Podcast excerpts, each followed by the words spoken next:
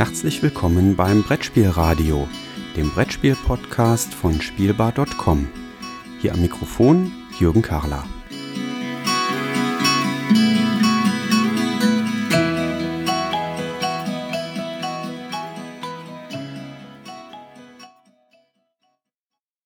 Ich sitze hier in Essen auf der Spiel 2017 im Kellergeschoss und neben mir sitzt Dominik Schönleben, den man kennt aus dem Podcast Nerd Meets You und der in seinem beruflichen Leben Redakteur bei der Wired Deutschland ist. Also ein Medienprofi, wenn ich das mal so sagen darf. Hallo. Und wir, sitzen, wir waren hier gerade beim Blogger und Podcaster Meet and Play. Und ich glaube, es war eher ein Podcaster und Blogger-Inzest-Treffen, weil der normale Besucher hat den Weg nicht hierher gefunden. Mir war nicht so klar, dass der überhaupt eingeladen ist, was ich ja befürworte und schön finde, aber es war tatsächlich niemand da. Ja, also es waren wirklich nur Blogger und Podcaster und das hat bei mir die Frage rauf, aufkommen lassen, wie kriegen wir eigentlich Brettspiele über die Medien, die wir hier betreiben, Blogs, Podcasts, Videos, äh, YouTube, wie kriegen wir die da eigentlich aus der Blase der, der Brettspiel-Podcaster und Blogger raus zu den normalen Leuten? Geht das? Ich denke, das geht und wir sind da auf dem besten Weg dahin.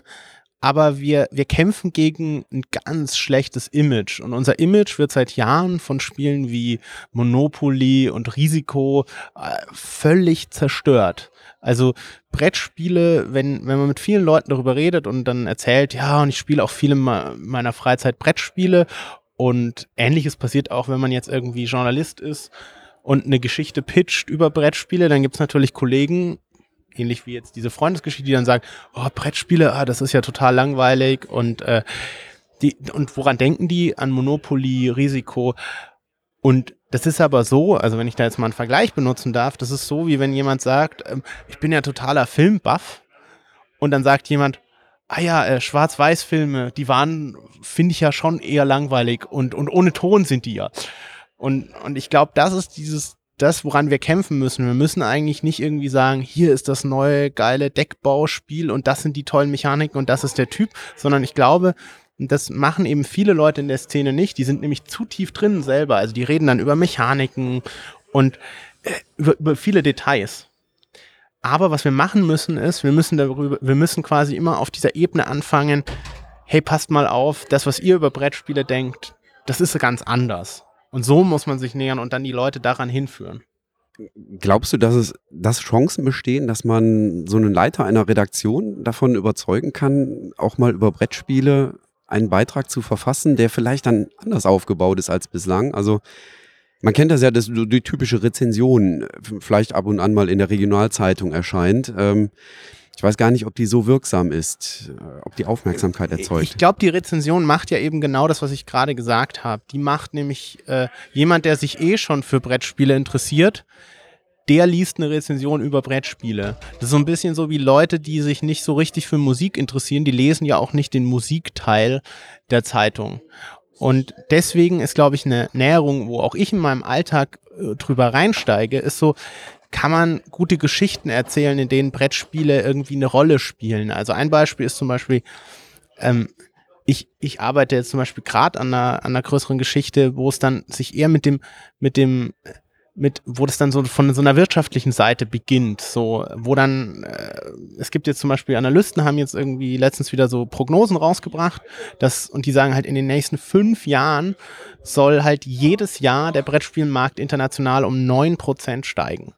Und dann ist halt die Frage, ähm, warum ist denn das so? Also welche Kultur steht dahinter? Welche Phänomene stehen dahinter? Und dann muss man das halt so erzählen. Und dann kriegen Leute vielleicht Bock und sagen, hey, ich habe da jetzt letztens über Brettspiele geredet und die sind ja anscheinend gar nicht mehr so. Und warum sind denn die so erfolgreich? Ich schaue mir das mal an. Ich kaufe mir jetzt mal das Spiel des Jahres oder so.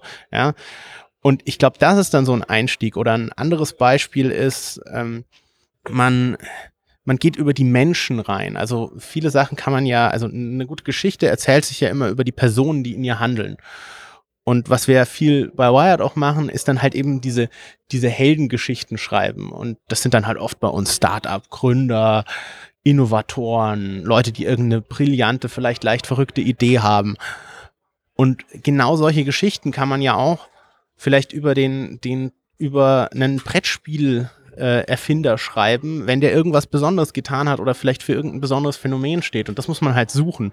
Also solche, solche Geschichten. Und dann muss man halt über diese Person einsteigen und dann haben die Leute vielleicht einen anderen Zugang und sagen, ah, dem seinem Spiel, das schaue ich mir vielleicht mal an. Es hat tatsächlich bei mir geklappt. Ich habe mir aufgrund des Bretterwisser-Podcasts mal äh, ein Abenteuerspielebuch gekauft. Ähm, ich muss zugeben, ich habe es gekauft, aber auch noch nicht gespielt oder gelesen. Äh, das ist ja so ein, so ein Mischmasch dabei.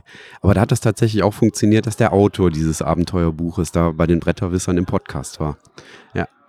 Ja, und ich, ich glaube aber da ist halt wieder, genau, der, aber man muss diesen Autor dem, den Menschen dann halt auch zugänglich machen. Ja, man muss, man darf dann halt nicht irgendwie, man, muss, darf nicht immer zu hoch einsteigen. Also so ein Problem ist ja oft, dass man zu viel voraussetzt auch.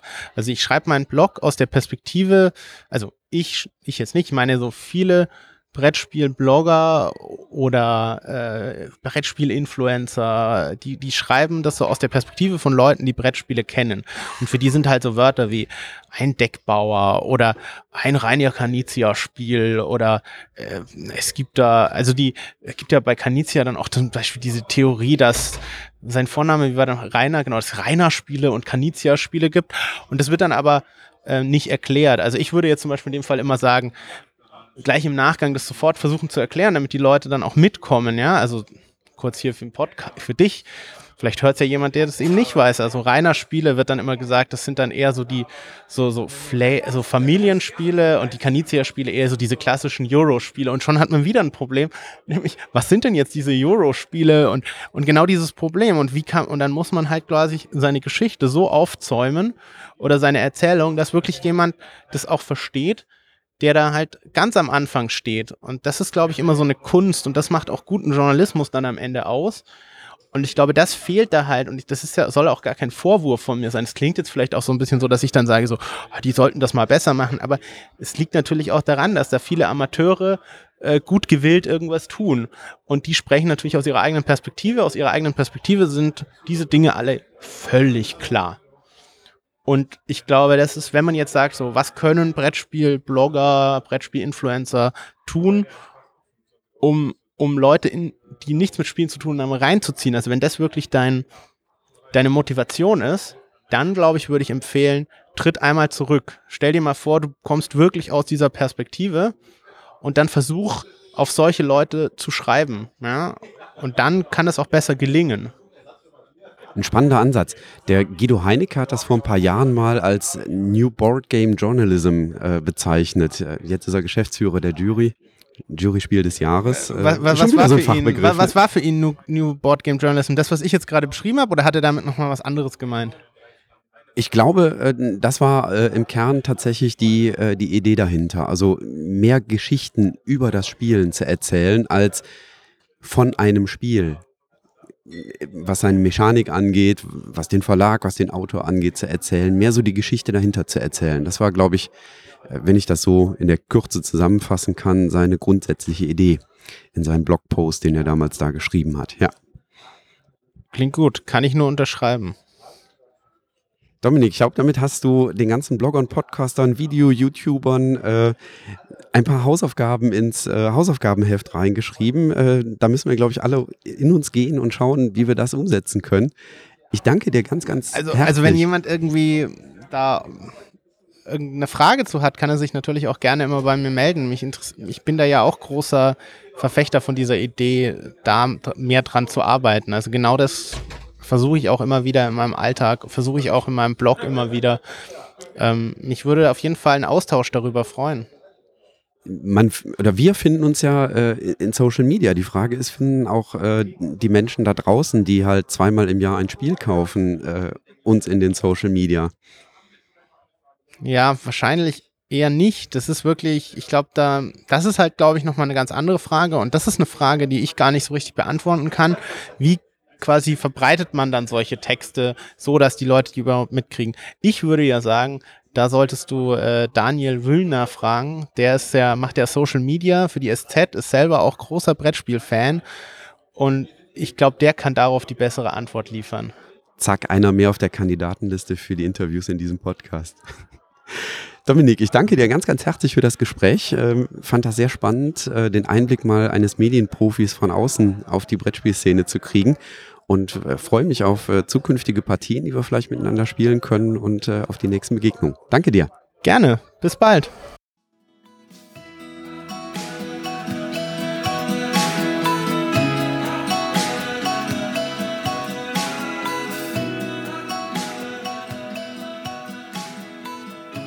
Vielen Dank fürs Zuhören.